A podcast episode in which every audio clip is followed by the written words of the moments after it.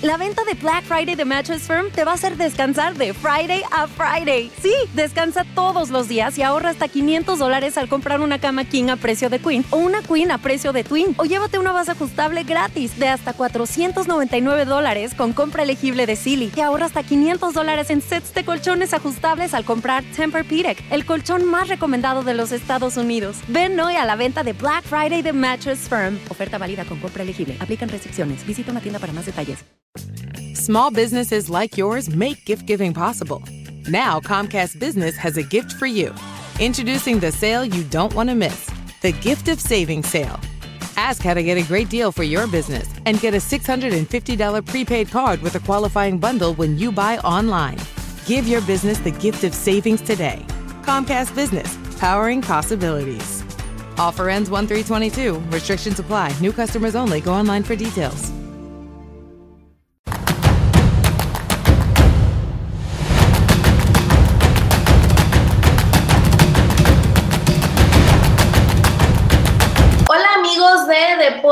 Sin Límites, sean bienvenidos a una nueva transmisión de nuestra programación. Les saluda con el gusto de siempre su amiga y servidora Jessie Torresillas. Y bueno, como ya es costumbre, nosotros semana a semana les tenemos una charla muy especial con personalidades que están inmiscuidas en el mundo deportivo y en esta ocasión tenemos un súper invitadazo de lujo. Fíjense que tenemos el honor de que nos acompañe Luis García, quien funge como gerente comercial del Consejo Mundial de Boxeo, a quien le doy la más cordial de las bienvenidas. Luis, muchísimo gusto y de verdad, muchísimas gracias también pues por acompañarnos, por darte algo de tu tiempo acá con nosotros.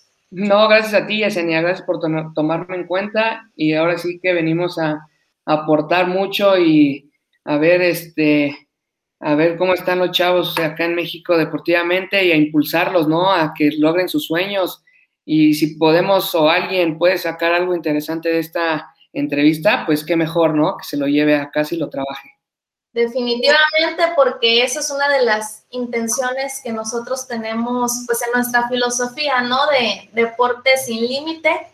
Y bueno, pues como toda carrera, profesión, que está ahí metida en el mundo deportivo, pues obviamente tuvo sus inicios. Nos encantaría que nos dijeras desde qué momento de tu vida te empezó a apasionar el deporte y pues obviamente eh, pues cómo es que se va dando tu preparación académica y que hoy en día te tiene donde estás. Pues mira, Yesenia, es algo muy interesante. Yo desde, desde chiquito eh, era fan de los deportes. Prácticamente te la pongo así, mis papás me tenían en tres deportes diferentes porque no podía yo sacarme energía de otra forma. Entonces dijeron, hay que meterlo, a, en taekwondo, estuve en fútbol y natación, ¿no? Eh, desde chiquito he practicado diferentes deportes, este, a nivel, pues ahora sí que de alto rendimiento, el fútbol y la natación. La natación a mis, desde mis 3 a mis 15 años, Estuvimos en un nacional en Veracruz eh, y de ahí prácticamente en la preparatoria se presentó la oportunidad de irme a Pachuca a jugar a la Universidad del Fútbol. Allá estuve en cuarta, tercera y segunda división.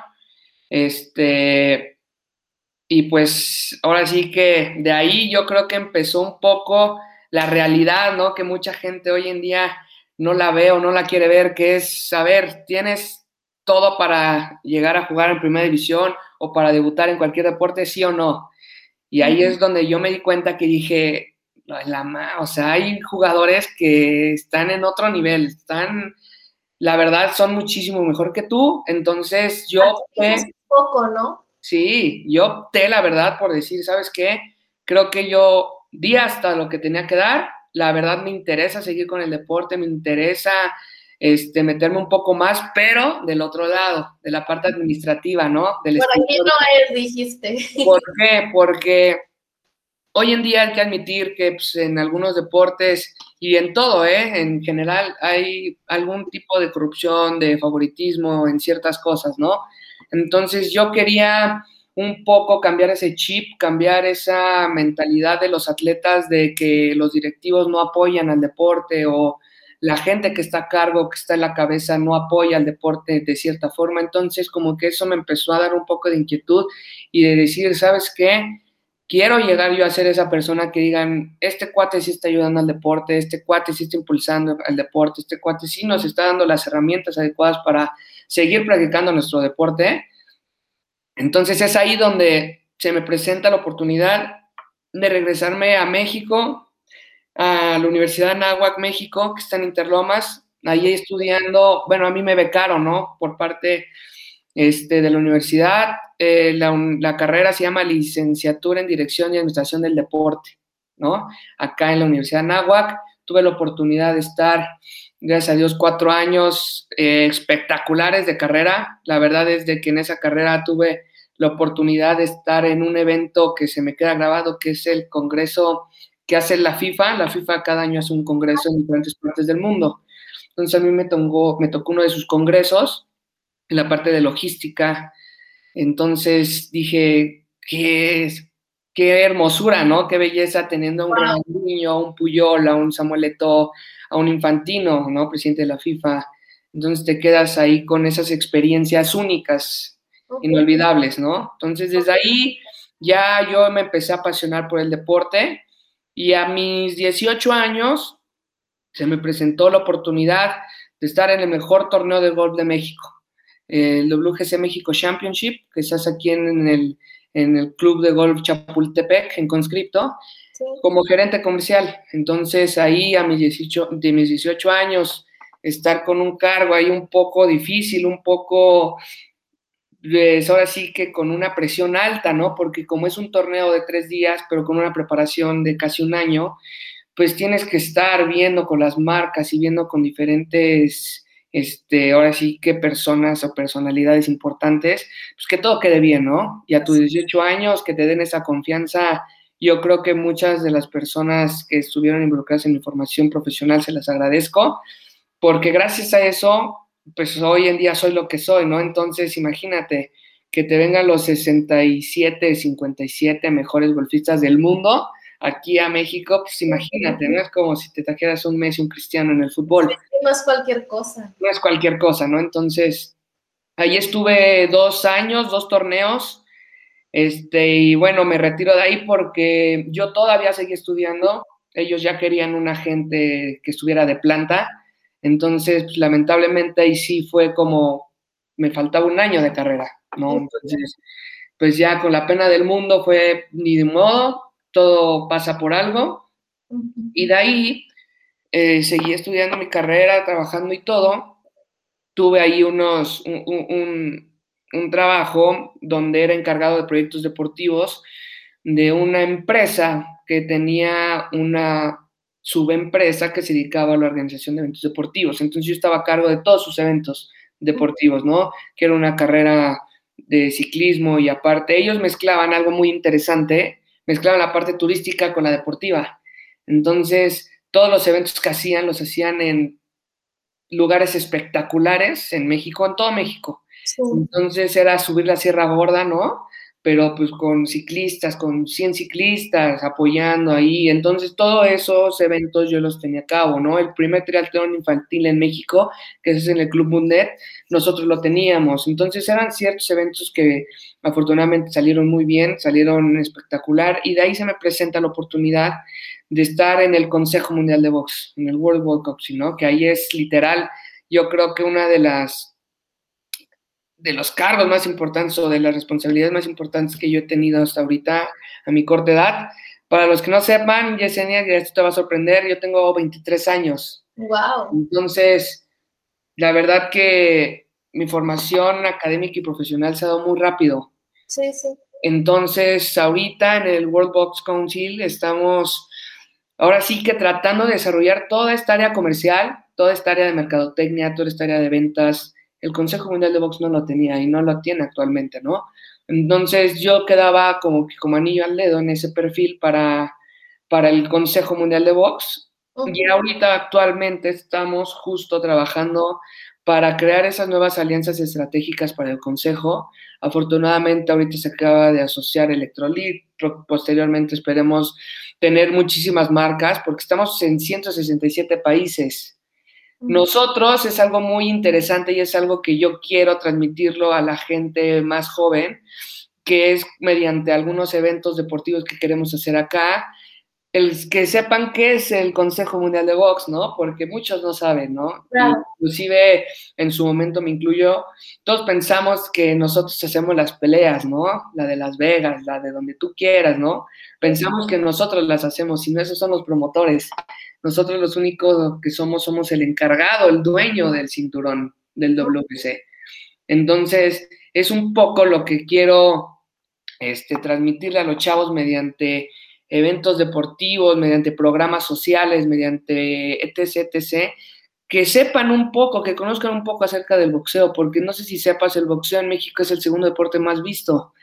Entonces, tenemos una audiencia muy diferente, ¿no? Tenemos la audiencia de que te paga 3 mil dólares, 15 mil dólares por un, por un ticket en Las Vegas y tenemos una persona que lo ve desde su tele y no tiene las posibilidades de, ¿no? Entonces, prácticamente ahorita tenemos ese gran reto. Queremos impulsar el deporte aquí en México, queremos que sepan a qué nos dedicamos realmente y que no lo tomen como una opción de es que quiero sacar a mi familia adelante, ¿no? Pues me pongo a boxear. Que José Soleimán en paz descanse lo dijo, dijo el deporte, el boxeo es el deporte de los pobres. Y es cierto, ¿no? No, no creo que hoy en día haya alguien que te diga, oye, me metí al boxeo porque me encanta practicarlo, no. Te meten por sacar adelante a su familia. Y son muchas historias de superación más que nada. Cañona, y lo puedes ver con Arce, lo puedes ver con Canelo Álvarez, lo puedes ver con Juan Manuel Márquez, con infinidades, todos, infinidades, y te van a contar su trayectoria y su trayectoria es igual. Entonces, hoy en día estamos justamente con WS Store, que es otra parte diferente a W, este, WC este, normal, queremos sacar ya nuestra merchandising, que estamos trabajando justo en eso, ¿no? Todas las playeras, termos, llaveros, este, pantalones, playeras, toda la merchandising se está desarrollando a nivel mundial. Entonces nosotros, gracias a, a esta pandemia, supimos que debíamos tener un pie en e-commerce, ¿no? Ya lo teníamos, sí, pero tenemos que tener un pie muy importante. Tenemos muy pocas cosas en nuestra página, ¿no? Nuestras redes sociales estaban casi, pues casi muertas o, posteábamos cada cosa, pero pues muy, muy vieja, ¿no? Entonces, como que en esta pandemia nos ha, nos ha ayudado a evolucionar en la parte de, tenemos que tener un pie en e-commerce, tenemos que tener un pie en lo digital, tenemos que estar ya viendo a futuro, ¿no? Porque si ves las tendencias, vamos, todo lo digital y el e-commerce va hacia arriba. Entonces nosotros tenemos una gran oportunidad, tenemos unos activos inmensos, muy buenos, que tenemos que explotar. Y pues bueno, hoy en día tenemos ahí esa, esa promesa con los futuros este, deportistas. Y ahora sí que pues, esa es mi formación tanto académica como profesional hasta ahorita, hasta el día de hoy. Excelente, y tocas varios puntos muy, muy interesantes Vamos a ir con cada uno de ellos, pero me gustaría abordarlos más o menos en el orden en que los fuiste tocando. El primero, acerca de tu preparación, eh, las oportunidades que se te han ido presentando y esto pues a tu corta edad, decirle a esas futuras generaciones o los actuales ahí estudiantes o igual los que no se animan del todo a ver qué van a estudiar, de que sí se puede desde que están en la carrera, simplemente es cuestión de que le echen ganas, que no todo es nomás irte a meter al aula. Muchas veces la mejor escuela, y lo han dicho, bueno, en mi caso, muchísimos de mis profesores, pues está en la calle de, órale, vete a los eventos, eh, o sea, todo dependiendo, ¿no? Al área que tú vas manejando. Y a lo que veo es tu caso, eh, hablando de mi ámbito en el periodismo, pues yo desde que estaba en el primer semestre de la carrera también me, me, fui metiendo en los medios de comunicación y hoy por hoy pues es lo que ya me da también cierta experiencia. En tu caso pues veo que es algo muy similar, aunque obviamente son ámbitos pues muy, muy distintos, ¿no? Mira, fíjate que tocas algo muy importante, algo que una virtud o tómalo como una cualidad que yo tuve desde chiquito fue el saber qué quiero yo de mi vida a mi corta edad, ¿no? Muchos no lo tienen.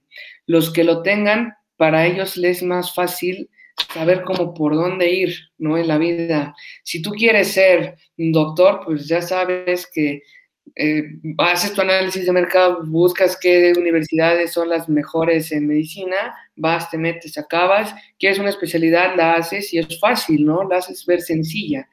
Para la gente que no sabe eh, qué hacer de su vida, yo estoy, la verdad, ahora sí que en contra de que a tus 18 años sepas qué hacer de tu vida, ¿no? Es una edad muy corta. Entonces, yo siento, y me lo pasa con muchas amistades, este Yesenia, te digo con toda confianza, dicen, quiero estudiar esto, se meten y a la mera hora dicen, no, no es lo mío, y, me, se cambian. Y mucha gente joven tiene esa preocupación, ese miedo de decirle a sus papás, oye, ¿sabes qué? No me gustó, quiero cambiarme, ¿no? Muchos papás eh, hoy en día en México te dicen, no, te la estoy pagando y la acabas, ¿no? Ya lleva la mitad de la carrera, la vas a acabar pero le estás orillando a tu hijo a que si no le gusta, la va, va a estar ahí por estar. Entonces, todo el dinero que ya habías gastado y que vas a gastar, no, vas a seguir gastando lo tonto, porque el niño no va a aprender nada, ¿no? La escuela, la educación aquí en México, te lo digo honestamente, te da las bases, te da los cimientos de una casa. La, el conocimiento, la experiencia y todo, como tú dices, lo, Está fuera. Y hay dos vidas diferentes. Hay una vida universitaria y hay otra vida allá afuera que te la tienes que ganar, ¿no? Afortunadamente, y se lo digo a todos los chavos que ojalá lo vean mucho esta entrevista, si están estudiando, trabajen al mismo tiempo. ¿Por qué? Porque en México tenemos esa mala costumbre de, ya que acabemos, queremos buscar trabajo y en México ya sabes que te piden tres años de experiencia. Tres que dicen, oye, ¿cómo quieres que tenga experiencia si soy recién egresado? Pues desde que estás en aula, así como tienes una o dos horas para estar en redes sociales, pues vete a hacer prácticas. Claro. Incluso, pues sí, como se dice, ir de gratis con gente que ya sabe, regalarle una hora, dos de tu vida, que al final va a ser algo muy fructífero más adelante. Sí, es, es lo que tú dijiste ahorita, o sea, te lo soy sincero, yo mi carrera profesional la aprendí ganando cero pesos, ¿no? Tanto tú sabes que por ley tus este, prácticas profesionales pues, las debes de hacer sin cobrar cero pesos, ¿no? Desde ahí, eh, y la parte yo, imagínate, yo hice unas prácticas profesionales igual ahí en Tebasteca, en el, en yo empecé en mi cargo de gerente comercial sin haber percibido cero, ni un peso pero a mí en la universidad no me pedían prácticas profesionales, ¿me explico? Entonces yo dije que necesitaba esas prácticas, pero en realidad no las necesitaba. Entonces, ¿qué gané? Pues gané experiencia, gané amistades, gané clientes, gané tal. Relaciones. y eso te lo digo y se los digo y es un tip. Yo creo que muchos, eso se me quedó grabado, me lo dijo un maestro de habilidades de liderazgo, imagínate. A la universidad la venta de Black Friday de Mattress Firm te va a hacer descansar de Friday a Friday. Sí, descansa todos los días y ahorra hasta 500 dólares al comprar una cama King a precio de Queen o una Queen a precio de Twin. O llévate una base ajustable gratis de hasta 499 dólares con compra elegible de Silly. O compra Tempur-Pedic, el colchón más recomendable de los Estados Unidos y obtén 300 dólares de regalo instantáneo válido para accesorios de cama. Ven hoy a la venta de Black Friday de Mattress Firm. Oferta válida con compra elegible. Aplican restricciones. Visita una tienda para más detalles sí vas a aprender, sí vas a conocer, sí vas a todo, pero esa no es el número uno a lo que vas a una universidad. A la universidad vas a hacer relaciones. ¿Por qué? Porque en una de esas, ¿qué tal si tu cuate de al lado con el que te juntabas siempre te ibas al café, te ibas a comer, te ibas a etc. En un futuro tenga un excelente cargo y a quien se y le diga, ¿sabes qué? Necesito que te jales a tu equipo porque vas a tener este cargo. Y de repente, ¿a quién va a voltear a ver? Pues con los que estuvieron con él desde los principios, me explico, desde, los, desde la universidad, desde su formación académica. Entonces, yo hoy en día te lo digo con toda honestidad, un poco mi, mi éxito profesional a mi corta edad que se lo debo es a mis amistades, a mis relaciones que hice porque gracias a esas relaciones yo pude postular para los empleos que he estado, ¿no? De, oye, te recomiendo este cuate, entrevístalo, me entrevistan y quedo. Me explico, he tenido yo esa facilidad de cada que yo busco un trabajo, me quedo, ¿no? es un trampolín, por así decirlo. Es una gran ayuda, Yesenia, que alguien te recomiende hoy en día, porque mucha gente ahorita con la pandemia yo creo que ha sido despedida o la verdad no ha aguantado y que el home office y, se, y ha renunciado y lo vemos hoy con mucha gente que está tratando de buscar ahí un empleo estable, prácticamente estable, y es muy difícil encontrarlo. Es muy difícil, y más imagínate sin experiencia. Por eso hoy mucha la gente joven está diciendo es que en México no hay oportunidades. Y créeme que sí hay ese día, pero tienes que buscarlo, tienes que irte a un nicho muy pequeño, ¿no? O sea, yo prácticamente, yo me fui al nicho de eventos deportivos, marketing, ventas, me fui a ese nicho enfocado al deporte, que ya está muy monopolizado, pero si le echas ganas, si le echas perseverancia, constancia, lo vas a conseguir. Siempre va a haber la oportunidad, pero muchos se decaen. Dicen, no, sabes que no hay, o como tú dices, te piden tres años de experiencia, tres idiomas, tres, todo, todo, todo. Sí, pero tampoco busques un empleo del mundo, ¿no? Mundial, no busques una gerencia, no busques una dirección. Vete por abajo, vete desde los cimientos, vete desde literal el auxiliar administrativo, y ya estando en la empresa, se van a ver, dar cuenta de tus cualidades y vas a crecer, obviamente, que es algo que muchos no entienden.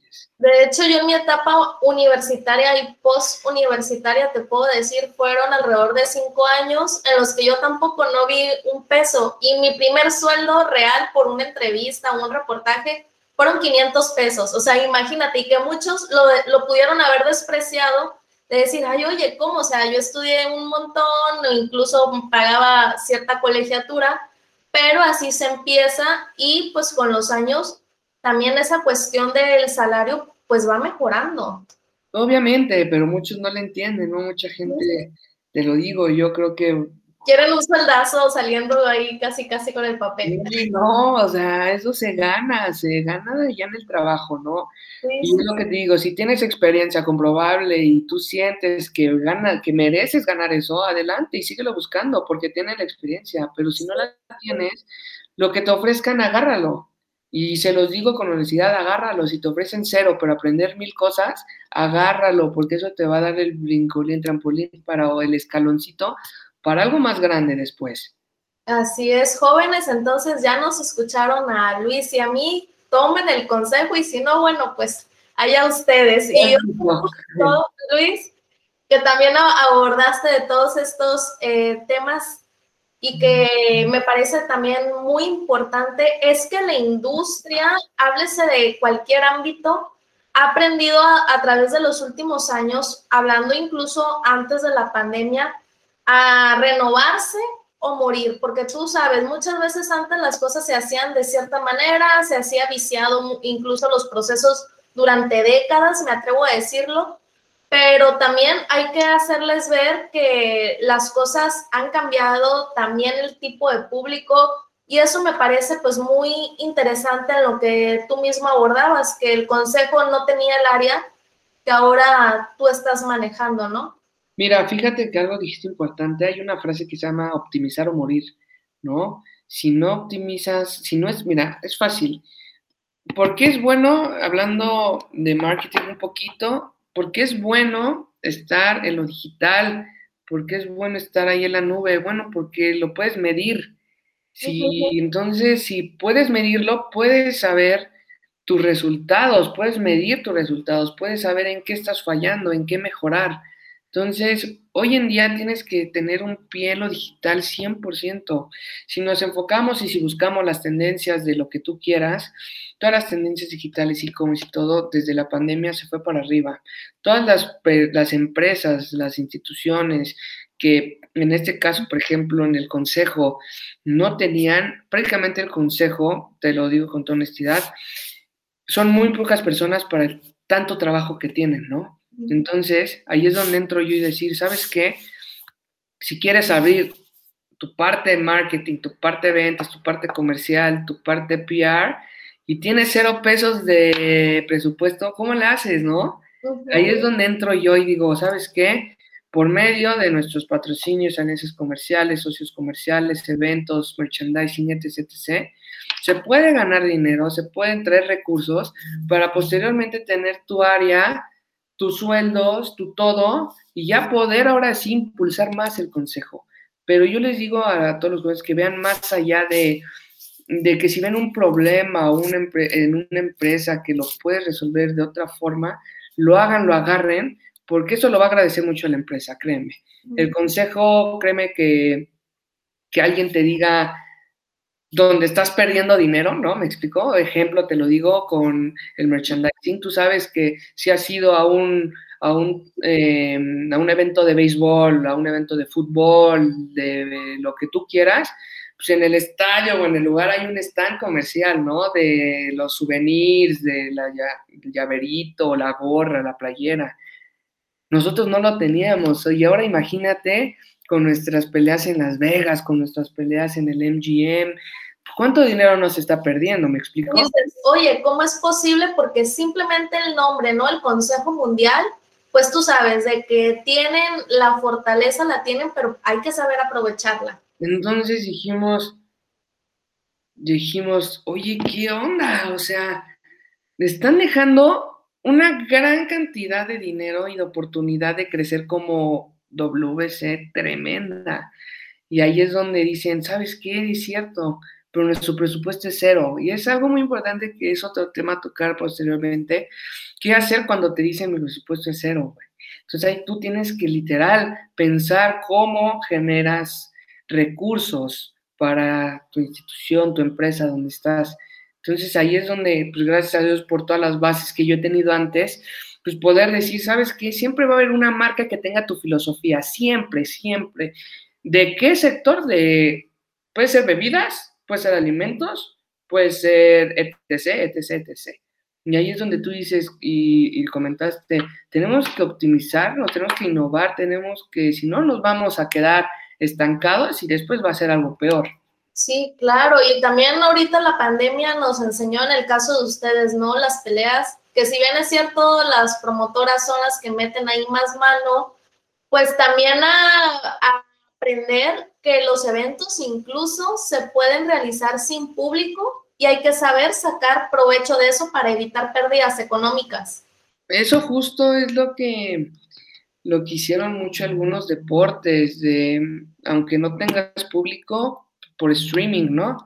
Y es algo que en nuestro caso se llevó a cabo con público cerrado, con todo, pero ahí prácticamente los promotores, que son los que tienen el derecho de los boxeadores, pues van a perder incluso cierta cantidad de dinero, ¿no? Entonces ahí prácticamente que es el ingenio tuyo. Si no puedes vender ahorita, venda futuro. Es algo que mucha de la gente no, no, no, no logra todavía entender de que se queda en el presente, en el presente y no ve a futuro. Entonces, Como también no ese público que tienes cautivo de, órale, paga por evento.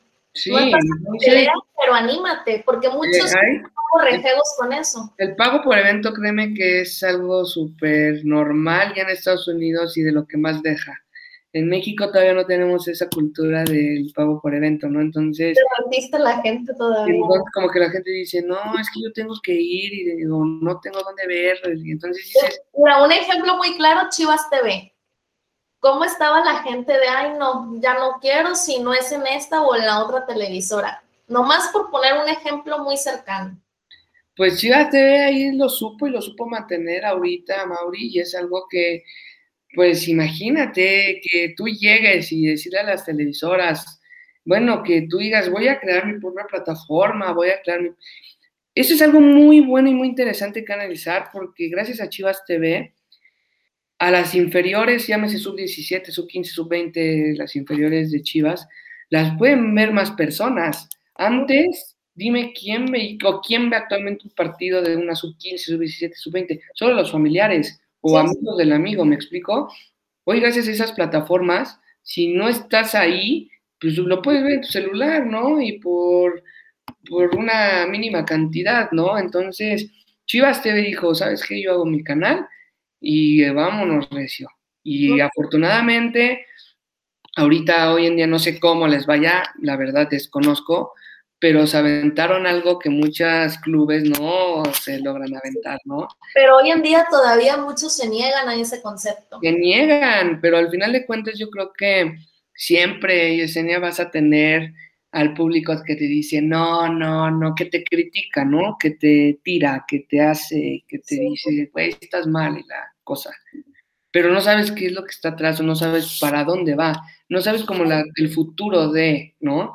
Y es ahí cuando ya después que literalmente sea una plataforma muy buena, que le entren patrocinios a la plataforma, que los derechos valgan aún más, ahí ya vas a dar cuenta tú como dueño que fue un acierto. Sí, y de hecho también lo que comentábamos antes, el, el público ha cambiado. Hoy en día, y me atrevo a decirlo, yo le he preguntado a personas, oye, ¿cuál es la programación de esta televisora o de aquella? No lo saben. ¿Por qué? Porque la gente ya optó mejor por la cuestión de plataformas que ofrecen streaming. Y es a lo que decimos, oye, es que también eso ya es diferente, se ha evolucionado, ¿no?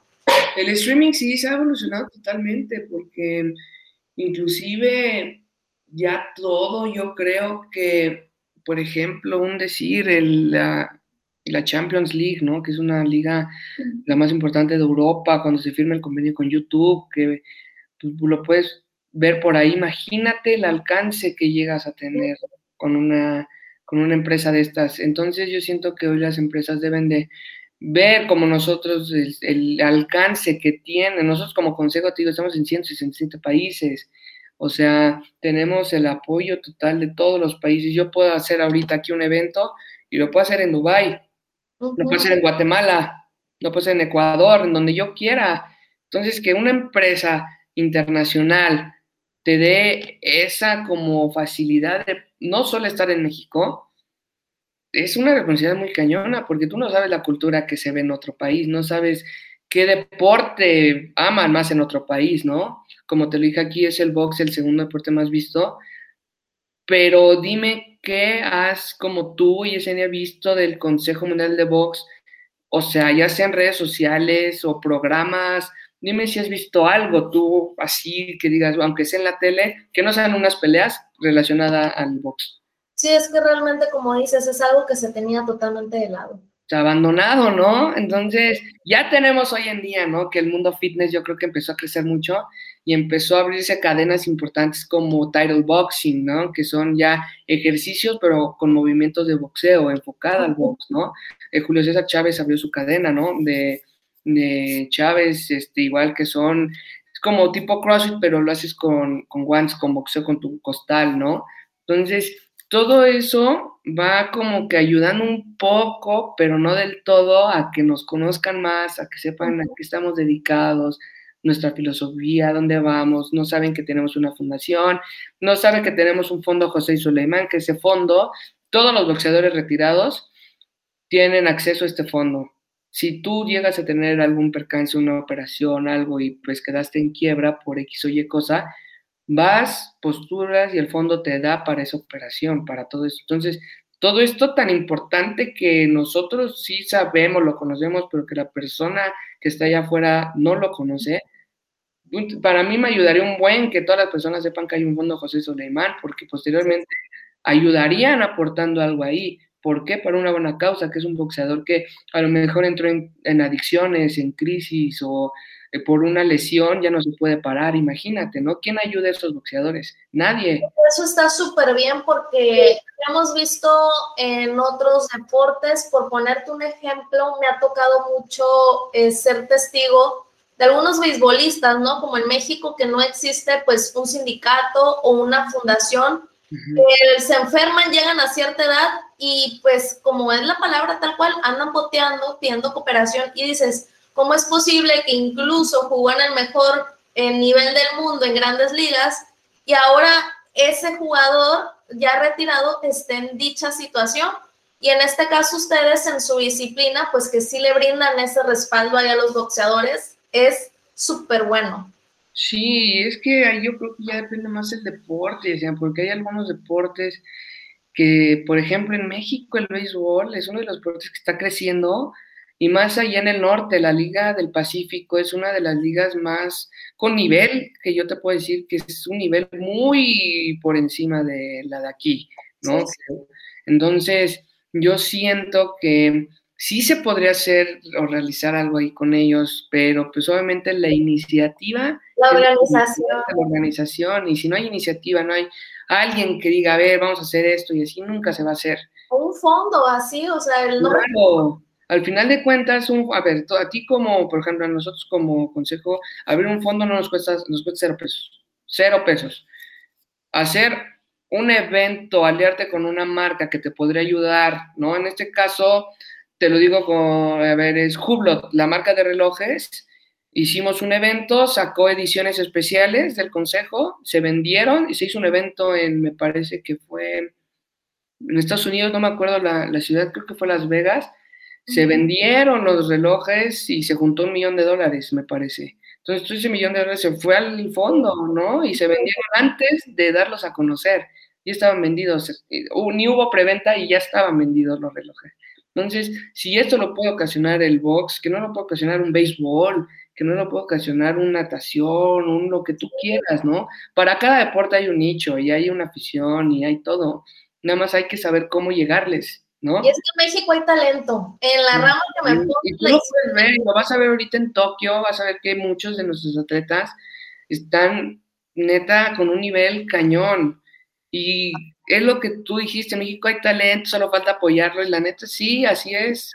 Así es, en todos los deportes, ¿eh? Puede haber un chico en un, en un este, estado que prácticamente casi no tienen recursos para entrenar y es muy bueno. Y ahora imagínate si le das tecnología al chavo, si le das recursos, si le das con qué trabajarlo, pues ese chavo después va a estar no aquí en Europa, en Estados Unidos, ¿me explicó? Y es algo que nosotros hoy en día queremos hacerlo como consejo, pues fomentar, impulsar el deporte, en este caso el boxeo a nivel nacional primero y después global, para que sepan que el boxeo no es ese deporte para sacar adelante a tu familia, ¿no? Que ves que es un deporte de alto rendimiento donde sí vas a recibir tus mamazos, pero de la, de la misma forma es un, es un deporte en el cual tienes que tener mucha disciplina, mucha constancia, y te lo puedes decir a Canelo Álvarez, y por eso creció, porque él es un profesional, y él lo vivió desde chiquito, y hoy en día dice, ¿sabes qué? crecí, maduré, como no tienes idea, ¿no? Antes él se iba mucho al golpe, era su fuerte, y hoy en día lo ves más como estrategia. Entonces, eso es lo que queremos hacerlo como box, que mucha gente se, se involucre más en el box, que, que no lo vean nada más como un deporte para sacar adelante a la familia, ¿no? Que vean como un deporte que lo puedes hacer tú en tu casa, ponerte unos guantes con un costal y bajar de peso haciendo box, ¿no? No a fuerzas es obviamente compitiendo contra otro rival, sino que tú en tu casa, mediante los, la técnica del boxeo, puedas hacer y puedas marcar diferencia tanto físicamente como socialmente, ¿no? Hello, Discover here to explain our cash back match. Here's how it works. We give you cash back for using your Discover card on the things you were going to buy anyway. Then we match that cash back in your first year. And that's why we call it Cashback Match. Now to recap and say cashback one more time. We match all the cash back you've earned at the end of your first year automatically. Discover. Exceptionally common sense. Learn more at discover.com slash match. Limitations apply.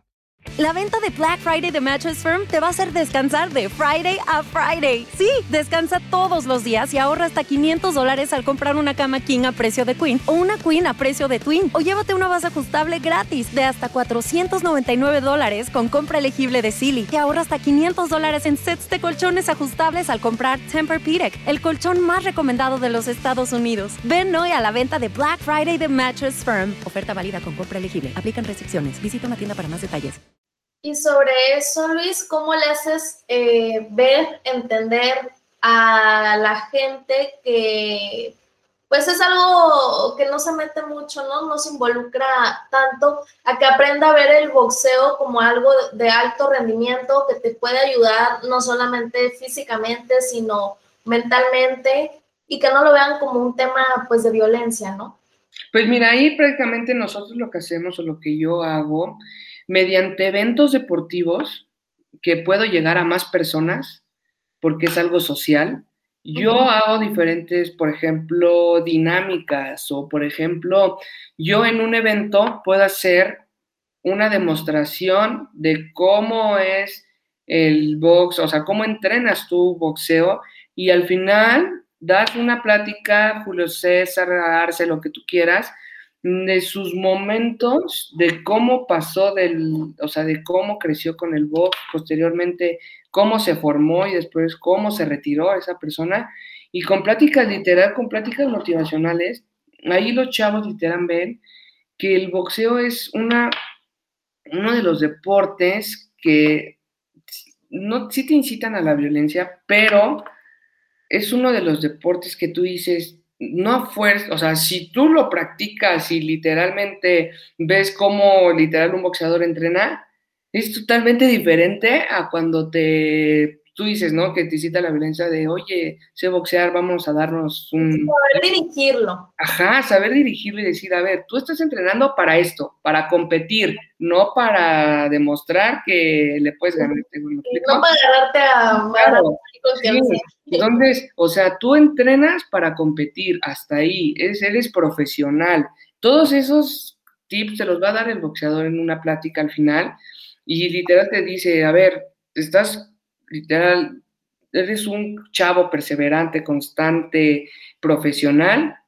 Obviamente después ellos tienen otro chip de, es que no me, no me está insultando a la violencia el boxeo, me está dando de comer una, me está haciendo mejorar como persona, me está haciendo fuerte mentalmente, me está haciendo fuerte físicamente, psicológicamente. Entonces ahí el chavo ya tiene otro chip. Al momento que tú lo se lo transmites a los chavos de esta forma que te digo, ellos cambian ya el chip y ya no piensan que es para para practicarlo para mal forma, ¿no? Sino que lo practicas para mejorar tú como persona. Porque al final el box, te lo juro, y el deporte, la actividad física que tú me digas, es un par de agua súper cañón en tu vida porque te da energía, te distrae. Muchos optan por el ejercicio como una distracción, ¿no? Estás en el trabajo, estás alterado y dices, ya estoy harto.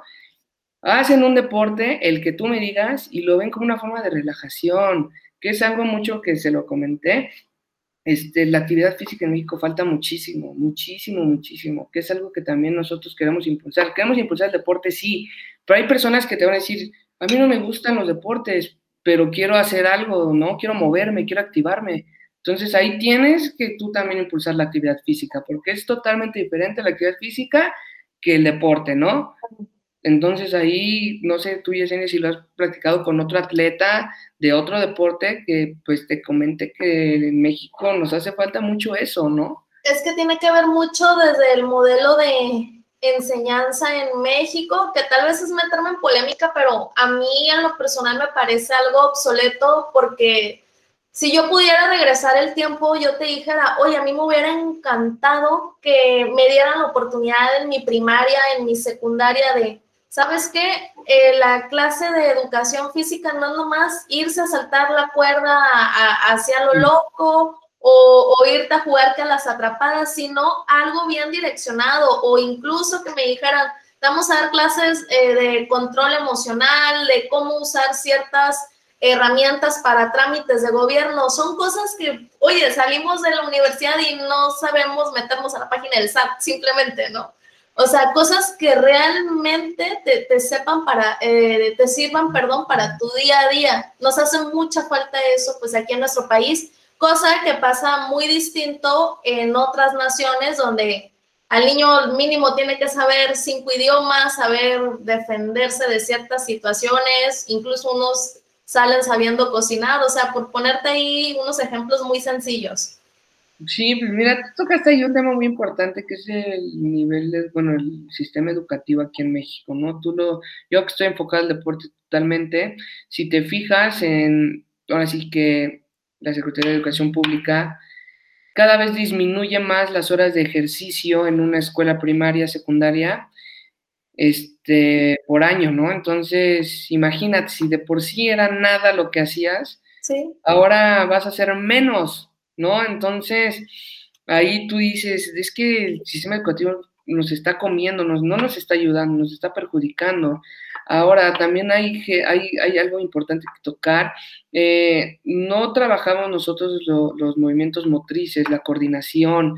Es, es, todos estos movimientos que es la coordinación, la técnica, el braceo, todo eso te va a ayudar posteriormente en tu vida cañón, cañón. ¿Por qué? Porque prevés este, lesiones, ya, por ejemplo, si quieres hacer un deporte, lo vas a hacer muchísimo más fácil porque ya sabes los movimientos que deberías de realizar. Lo vemos con la pandemia, ¿no? Cómo ha afectado de que no hacíamos actividad física, no hay una buena nutrición desde chiquitos y somos, no sé si ya cambió la estadística, pero que yo recuerde número uno en obesidad infantil, imagínate. Infantil y de adultos. Sí, sí. Eh, somos el número uno ¿Y por qué? Y ahí es otro tema muy importante. Ah, bueno, aparte ahorita seguimos con eso, tocaste un tema muy importante, que es que era que no te enseñaban algunas herramientas importantes en el nivel básico superior, que en esto yo le añado un poco más la parte financiera, la parte de tus finanzas personales, ¿no? De cómo tú administrarte tu dinero, cómo administrar tus recursos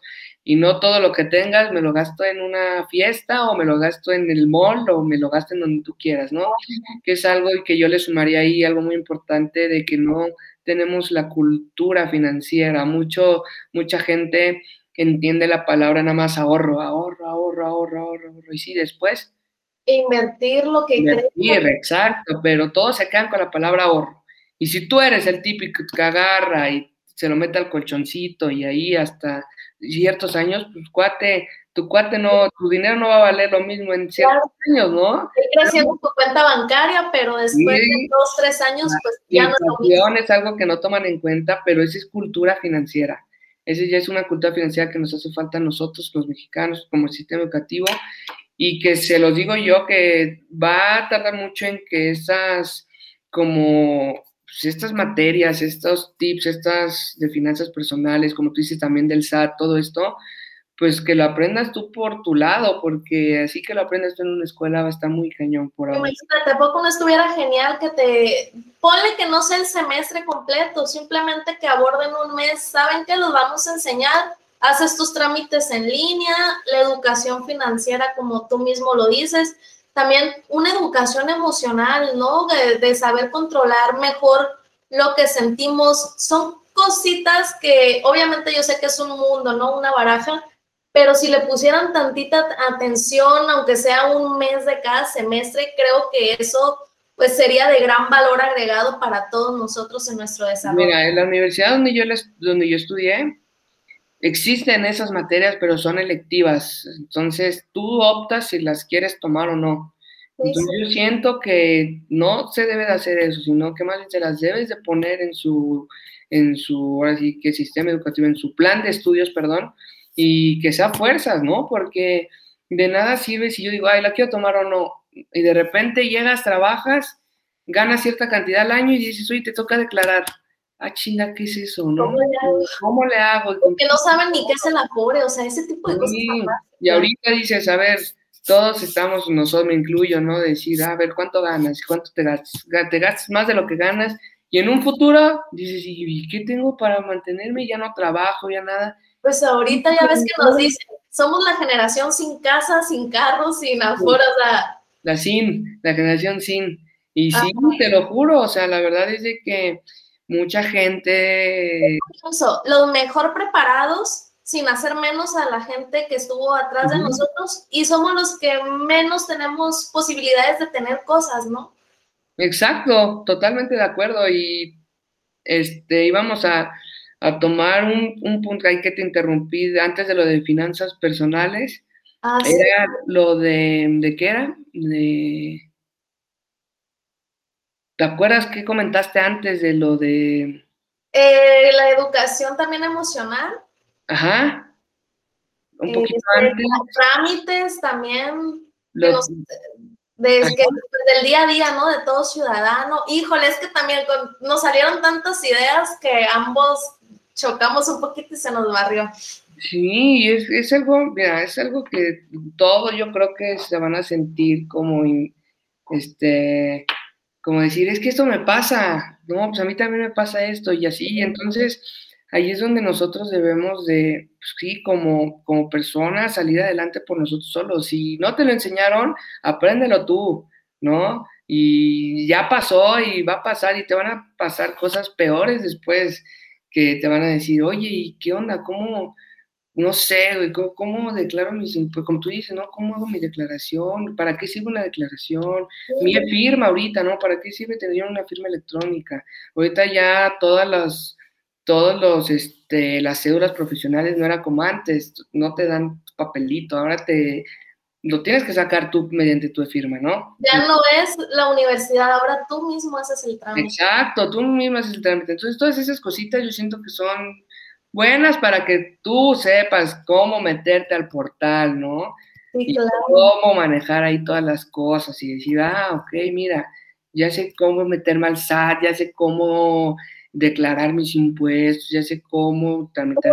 sabes, parece que nos quieren ignorantes, lamentablemente, porque son cositas que dices, oye, son súper básicas y nada les cuesta, pero bueno, ya son otros temas. Ya son otros temas que no queremos desviarnos, ¿verdad? Ándale, y bueno, eh, regresando a los temas que nos competen, que es el sentido de, de esta entrevista, me mencionabas, ¿no? Del alcance que tienen en tantos países alrededor del mundo que le comentes a la gente en sí dónde están, eh, pues sucede, ¿no? Eh, general, por así decirlo, si tienen de cierta forma como filiales en, en ciertas naciones y la cuestión del cinturón, porque muchas veces la gente piensa que ustedes son los que hacen las peleas. Son los promotores, justamente. Va que va, pues para que me comentes ahí nos expliques todos esos detalles. Sí, mira, nosotros tenemos nuestra sede aquí, en Ciudad de México. Aquí, de hecho, don José Solimán, que en paz descanse, fue el que creó el Consejo Mundial de Box y él fue el que inició todo aquí en la Ciudad de México. Posteriormente, a Mauricio Soleimán, uno de sus hijos, fue el cargo, este, el cargo de presidente y apenas en este congreso, en una convención anual, cada año se hacen convenciones anuales. Este año tocaba en Estados Unidos, pero por pandemia se hizo virtual, a lo que íbamos, ¿no? Te tienes que acoplar a las... Adaptarse. Adaptarse al cambio y nos tocó de forma virtual y ese es un evento tan importante para nosotros y tan bonito que hacerla virtualmente fue un reto muy cañón porque ahí juntas entrenadores, promotores, boxeadores, exboxeadores, directivos de todo el mundo del boxeo, de los 166 países, pero desde todo el mundo, los juntas en esa convención anual. Entonces dijimos, ¿cómo le vamos a hacer, no? ¿Cómo se van a conectar? ¿Cómo le vamos a hacer? ¿Cómo vamos a dar los cursos? ¿Quién los va a dar? ¿De qué forma? ¿Qué hora? Porque son diferentes horarios en cada país. Entonces dijimos, bueno, va, nos la aventamos, ¿no? Eso fue un reto muy importante. En estas convenciones anuales nosotros damos a conocer, o los promotores se dan a conocer las próximas peleas, los boxeadores se ven, los directivos este, ven algún tema de fundación, de care, o sea, de como de apoyar, ¿no? A las diferentes fundaciones que cada quien tiene, porque existe, obviamente, el WBC, existe la AMB, y así que son como nosotros, pero son otra institución súper diferente porque es otro cinturón. Ves que hay diferentes cinturones, ¿no?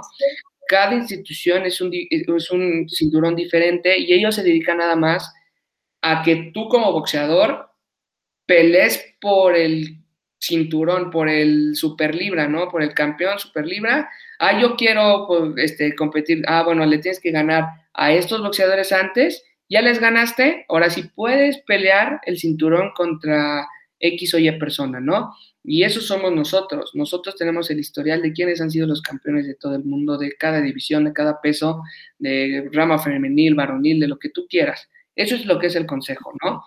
Oye, y perdón que te interrumpa, pero ya ves que está que el consejo, que la asociación, todos los boxeadores pueden pelear en el mismo o se dividen. Todos los boxeadores pueden pelear por el cinturón que quieran, en el peso que quieran. Obviamente, eh, pues tú como boxeador siempre vas a tener un peso ideal, un peso donde sea tu fuerte. Entonces, es lo que ahorita pasa con el Canelo Álvarez. Él es ahorita con Julio César Chávez, tienen el mismo peso y ahorita están haciendo historia en el mismo peso, ¿no? Ahorita a lo mejor Canelo se va a subir un peso arriba para competir por el cinturón del que está arriba, ¿no? Entonces, de que se puede, se puede. Y a lo que voy después, es los promotores son los que arreglan la pelea y los que tienen el derecho del boxeador, ¿no? Entonces, si tú ves una pelea en Las Vegas, en México, en donde tú quieras, eso lo arregla el, el promotor, porque todos los ingresos que se llegaran a tener dentro del, estadio, de donde el recinto donde lo vayas a hacer, ya es para el promotor. tú como boxeador firmas con un promotor, haz de cuenta, yo te firmo a ti, Yesenia, tú vas a ser mi promotora y me garantizas 10 peleas al año y me garantizas ciertas bolsas, ¿no? Económicas. Entonces, tú ya tienes mis derechos y tú puedes hacer con esas 10 peleas lo que tú quieras. Puedes hacerlas en donde tú quieras, puedes, y obviamente platicas con el boxeador de vamos a ir con este cuate, esta pelea, se hace, no se hace, se hace, ¿no? ¿Qué es lo que pasó con Oscar de la Hoya? Ves que era el promotor, el Golden Boy de Canelo Álvarez, ¿no? Se separó y Canelo es su propio promotor, que también puede ser. Él se autorrepresenta y todos los deals, los venues que tenga el Canelo, pues ya son para él, ¿no? Antes eran para el promotor. Entonces, ¿y cómo en estos 667 países, cómo se los transmito a la sociedad que estamos? Está difícil porque apenas estamos trabajando en eso. Mucha gente te va a decir, pues el Consejo Mundial de Box Mundial, ah, pues no está en México, no, está en México. Y ahora y tú dices, y bueno, y nada más tienes presencia aquí en México. No, tengo presencia en 167 países, que es de lo que estamos trabajando justo apenas. Estamos haciendo ahí es un proyecto muy ambicioso de juntar a varias naciones, varios este, países de Latinoamérica, crear algo importante juntos para que sepan que somos una institución muy grande y un organismo muy grande, ¿no? Porque así como puedes hacer eventos aquí, los puedes hacer allá. Entonces, eso es lo que justamente estamos trabajando de darle dar a conocer a las personas que no solamente estamos aquí en México, que no somos dueños de nada, solamente del cinturón, que cada que tú ves una pelea en Las Vegas, pues es el promotor y el boxeador. Entonces, ¿sabes? Nosotros tenemos una gran tarea que hacer acerca de eso. Y sobre eso, pues, ¿qué me dices, no? Que las bases están en México, pero ante tantos países, ¿cómo es que vienen operando para lograr dicha sinergia? ¿Cuentan con filiales, oficinas más pequeñas distribuidas estratégicamente por zonas? ¿O cómo le hacen ahí pues para lograr trabajar adecuadamente? Mira, nosotros nada más estamos aquí en, obviamente en Ciudad de México, pero gracias a todas las personas que están involucradas en el Consejo Mundial de Box, se da cuenta que el Consejo es como, ¿cómo te diré? Como una FIFA. Este, ves que está la FIFA y tiene diferentes federaciones en cada país. Prácticamente lo mismo, nosotros somos, eh, en este caso, el, Consejo Mundial de Box, y se vota, de hecho, hay, hace cuenta como, ¿cómo te diré? Como si fuera un ministro, ¿no? se juntan, está la, presidencia y está el consejo, y el consejo va a decidir quién va a ser el nuevo presidente del Consejo Mundial de Box. Entonces, si yo digo que el nuevo presidente es un cuate de Azerbaiyán, pues las oficinas obviamente van a estar allá, ¿no? Ya no van a estar aquí en México. Entonces, el Consejo decide quién es el presidente. Ahorita, gracias a la, la convención anual, pues, se nos dio la oportunidad de que Mauricio siga a cargo tres, cinco años más. Entonces, para nosotros fue algo muy importante porque la familia de Suleimán es el Consejo Mundial de Boxeo, ellos lo fundaron. Entonces, yo siento que este legado va a tener futuro aquí en México por muchos años más, pero sí tenemos nuestra gente, nuestro organismo, como nuestras federaciones en diferentes, en diferentes países, para que, se hace una pelea en los Emiratos Árabes o en X o Y, por ejemplo, un, un, un cinturón Mm, de nosotros, lo puedes pelear en el país que tú quieras. Por eso tenemos que tener representantes en estos 167 países. Entonces, va a pelear un cubano contra un no sé quién. Ah, pues se hace, los promotores obviamente ven un punto medio en donde hacer la pelea y pues obviamente tenemos que tener ahí nosotros alguien, ¿no? Para coordinar, para, para todo. Entonces, justamente por eso estamos en 167 países, porque son todos los boxeadores, pueden pelear en cualquier parte del mundo. Entonces, si nosotros nada más nos centralizamos en estar aquí en México, pues es muy difícil la logística, muy difícil organizar, muy difícil todo. Aparte, la AMB, la LMB, todas esas este, instituciones, organismos, pues obviamente también están con nosotros. También, este, obviamente, es, es como, es, es lo bonito del box, porque nos apoyamos, en vez de ser competencia, nos apoyamos y justamente en esta convención vienen de los diferentes este, organismos y se hace una reunión súper padre porque aparte no estás... El cinturón más importante para los boxeadores sí es un, es un cinturón de la WC, ¿no? No de la UNAMB. Pero no le quita el mérito porque hay algunos boxeadores que están de abajo, entonces van a pelear primero por este cinturón y después por este y después por este hasta llegar el nuestro, ¿no? Entonces eso es lo que hacemos nosotros como, como consejo, tener representantes en cada país por las peleas prácticamente. Excelente, es muy bueno saberlo. Y hablando eh, sobre lo que dices, ¿no? De la cuestión del legado, pues México se identifica por ser un país que ha dado muy buenos boxeadores, pero supongo te ha tocado escucharlo en la actualidad, que mucha gente se queja, que dicen, oye, es que ya se acabó, no existe un Juan Manuel Márquez, un Julio César Chávez, ahorita pues es Canelo, pero dices, ¿y quiénes vienen, no, detrás eh, de, consideras que hay un estancamiento de ídolos comparado a otras épocas, por así decirlo, o cómo vienen ustedes eh, manejando esta situación pues para lograr eh, tener todavía al público no atrapado de decir, no, es que nosotros seguimos dando, por supuesto, muy buenos representantes. Mira, aquí tocas dos temas muy importantes. Si te fijas el boxeo, hoy en día las mejores peleas que puedes ver en un, en un, ring, las mejores peleas que tú puedes verlas en tu televisión, siempre va a haber un mexicano. O sea, los mexicanos en, hoy en día en el box somos los que les da vida a este deporte. Somos los que literal estamos peleando por un cinturón, somos los que tenemos el cinturón. Entonces, eh, aclarando un punto, los mexicanos ahorita hoy en día somos como los buenos del box y siempre lo seremos. Como tú dices, siempre tenemos miles de representantes que nos han representado, pero buenos, buenísimos, ¿no? Y ahí voy al otro, que tú dices, a ver, antes había de con Julio César, un Juan Manuel, un Finito, un tal, un tal, un tal, un tal, y ahora tenemos este Canelo, ¿no? Canelo, y luego, ¿qué más?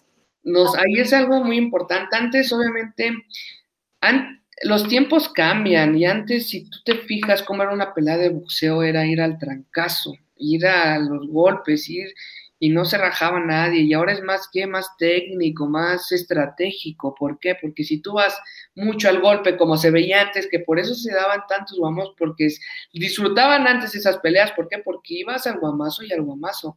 Hoy en día es más estratégico, más técnico, ¿me explicó? Que mucha gente no le gusta, porque tú dices, ya dense o ya péguense. Y este cuate, si lo ves al camión, fue madurando como no tienes idea.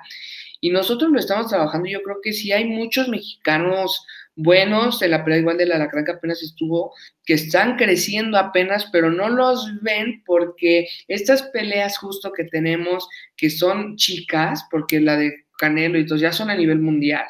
Estas son chicas porque van creciendo apenas. Los que no conocen del boxeo, solamente se guían nada más por el que sale en la tele.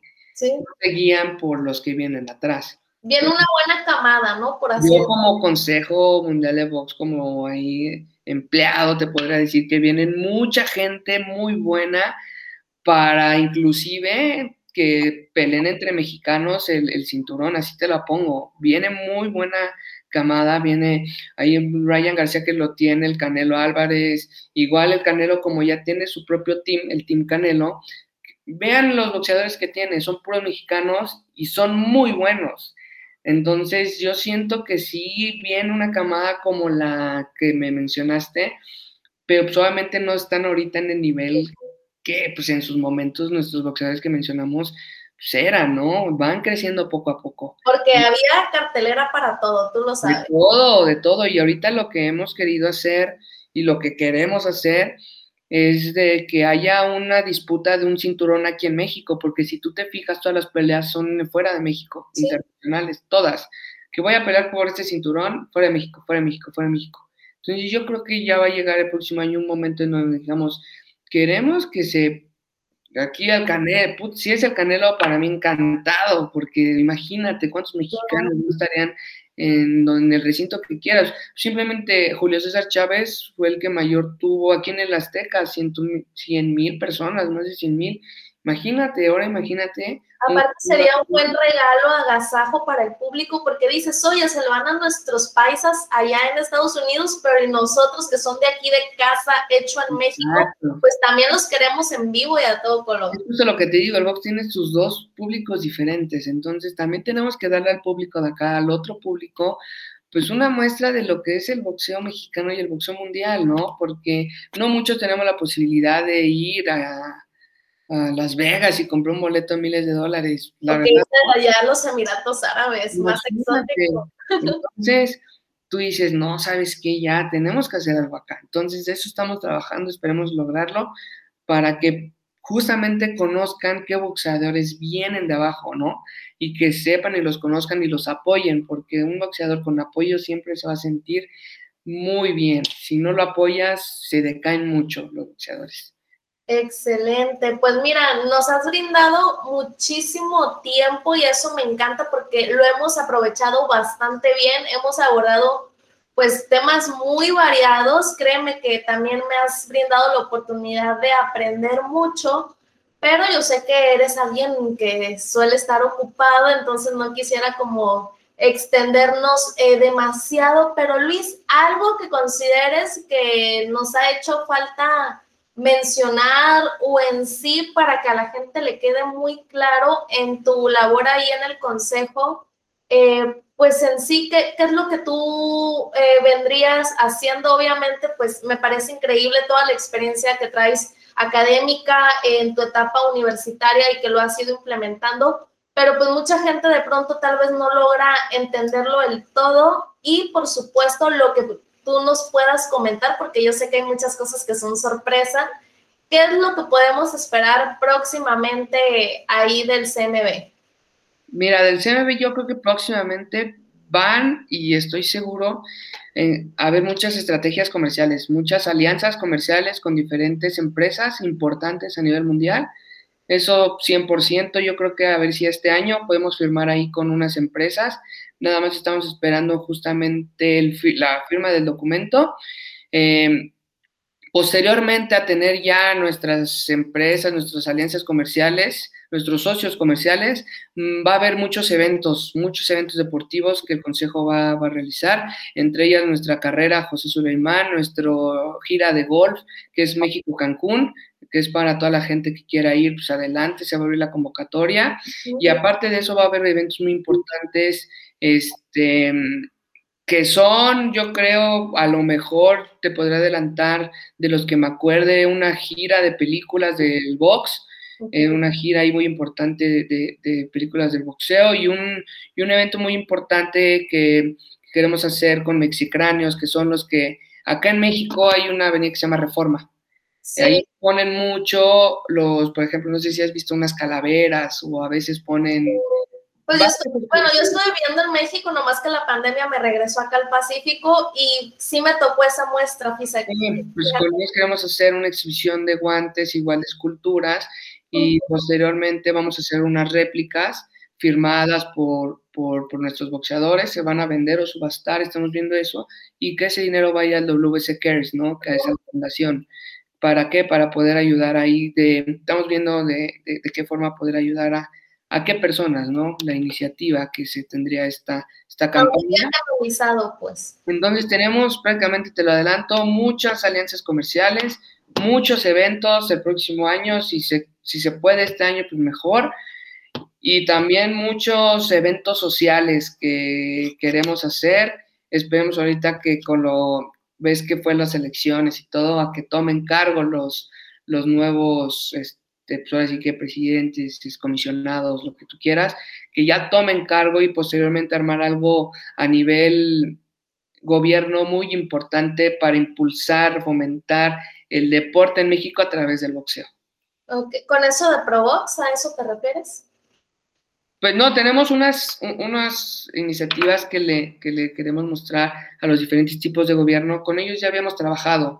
Haz de cuenta que eh, trabajamos con algunos gobiernos, el sistema, haz de cuenta de, con nuestros boxeadores, capacitación para, por ejemplo, ves que hay mucha gente que busca capacitarse, ¿no? De entrenador y no tienen dónde, ¿no? Entonces, brindarles nosotros el curso de capacitación para los entrenadores, este, activar a la gente que vaya a las clases gratuitas y que aprenda con movimientos del boxeo y que se mueva, que se active. Este, tenemos obviamente peleas de exhibición, unas peleas justamente a nivel amateur, pero que tengan un reconocimiento a nivel WC, Este, también en esa, en esa alianza tenemos, pues obviamente las prácticas motivacionales del boxeador hacia los niños, tenemos el regalo de productos, etcétera. Es que es un, es un programa muy amplio, muy amplio que se hace durante un tiempo determinado. Y eso sería con eh, ciertas entidades, con las respectivas autoridades, ¿no? Ahí estatales. Justamente las autoridades que aprueben, que quieran, con ellos nos vamos a ir. Muy bien, y bueno, ya para finalizar, eh, algunas conclusiones eh, que quieras dar, otra cosa que mencionar y que le queda a la gente bien claro qué es lo que tú vienes aportando al CMB, que yo sí lo tengo, pero pues ya ves la gente de pronto ahí que puede ser un poquito despistada, pues para que eh, les quede ahí bien, bien grabado y que sepan que no nomás es que el cinturón o echarse golpes ahí arriba del ring, que las promotoras, las peleas, que sepan que también hay cuestión acá, pues comerciales, de negocios, marcas, etcétera, etcétera, etcétera. Sí, mira, yo digo que, bueno, para todo el público que, que no sabe bien qué era el consejo, y creo que les quedó un poco claro, y si no, solamente yo le vengo a aportar al consejo algo muy importante, que es la parte, así que de los recursos. Si una empresa no tiene recursos, si no vende, ¿de dónde tiene recursos? ¿Me explico? Entonces, hoy en día yo siento que teniendo nuestras alianzas estratégicas bien establecidas, nuestros objetivos y filosofía bien establecida,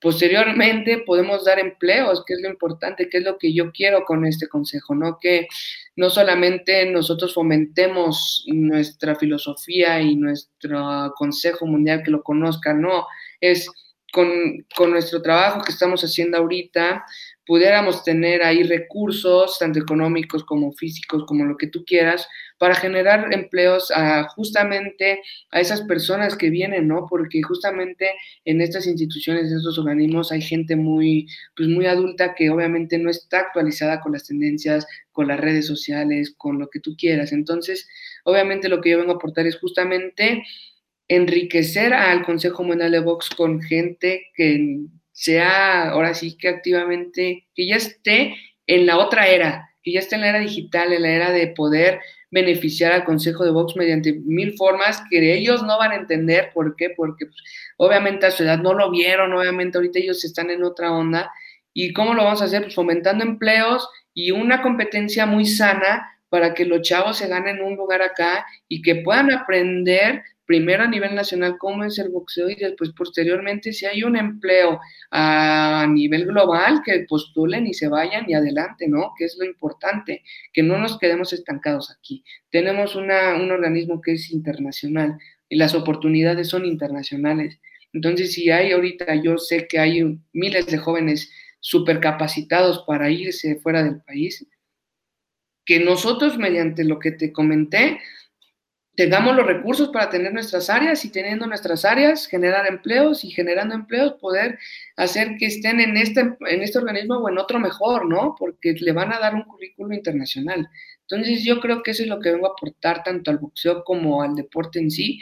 Y pues obviamente que la gente vea que a la corta edad se pueden realizar miles de cosas buenas. Solamente es cuestión de estar en el momento exacto, estar en el, ahora sí que actualizado de todas las noticias, de todas las vacantes, de todo, y siempre va a llegar tu momento y ya que lo tengas, no lo sueltes, sé perseverante y si tardas un mes, dos meses, seis meses, un año y tú sientes que quieres estar ahí, aguántate, porque cuando te llegue la oportunidad, yo sé que no la vas a desaprovechar y es ahí donde tú vas a empezar a triunfar, ¿no? Que es lo que yo le diría a todos los jóvenes. Excelente, Luis. Pues muchísimas gracias por tu tiempo, tu disposición, porque yo sé que eres una persona muy, muy ocupada.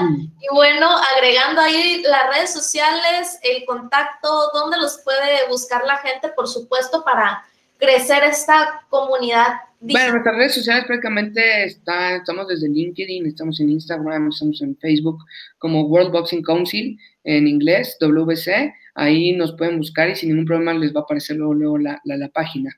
Ahí estamos justamente una campaña, ¿no? Para nuestras redes sociales, entonces si ahí se pueden echar una vuelta y vean las noticias que hay acerca del boxeo, les van a ver que les va a gustar muchísimo las iniciativas que estamos haciendo. Muy bien, pues ahí apuntado el dato. Muchísimas gracias nuevamente y también a nuestro público por habernos acompañado alrededor de esta hora. Esto ha sido todo. Nos vemos. Hasta la próxima. How many steps do you take before you have foot pain? Hi, it's Jonathan Cotton with the Good Feet Store, and the truth is, the battle between our feet and the concrete or asphalt usually winds up with our feet losing.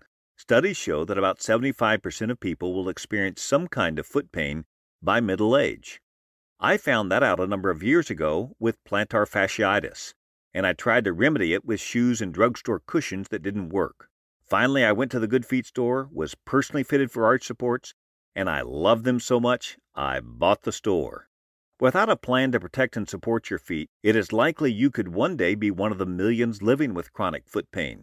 Don't wait until pain demands that you visit us. Stop by the Good Feet store today and let one of our trained arch support specialists fit you with your personal system of arch supports. The Good Feet store is located in Fairfax, Leesburg, Rockville, Baltimore and Hunt Valley, and in Annapolis in the Annapolis Harbor Center. For more information, go to goodfeet.com.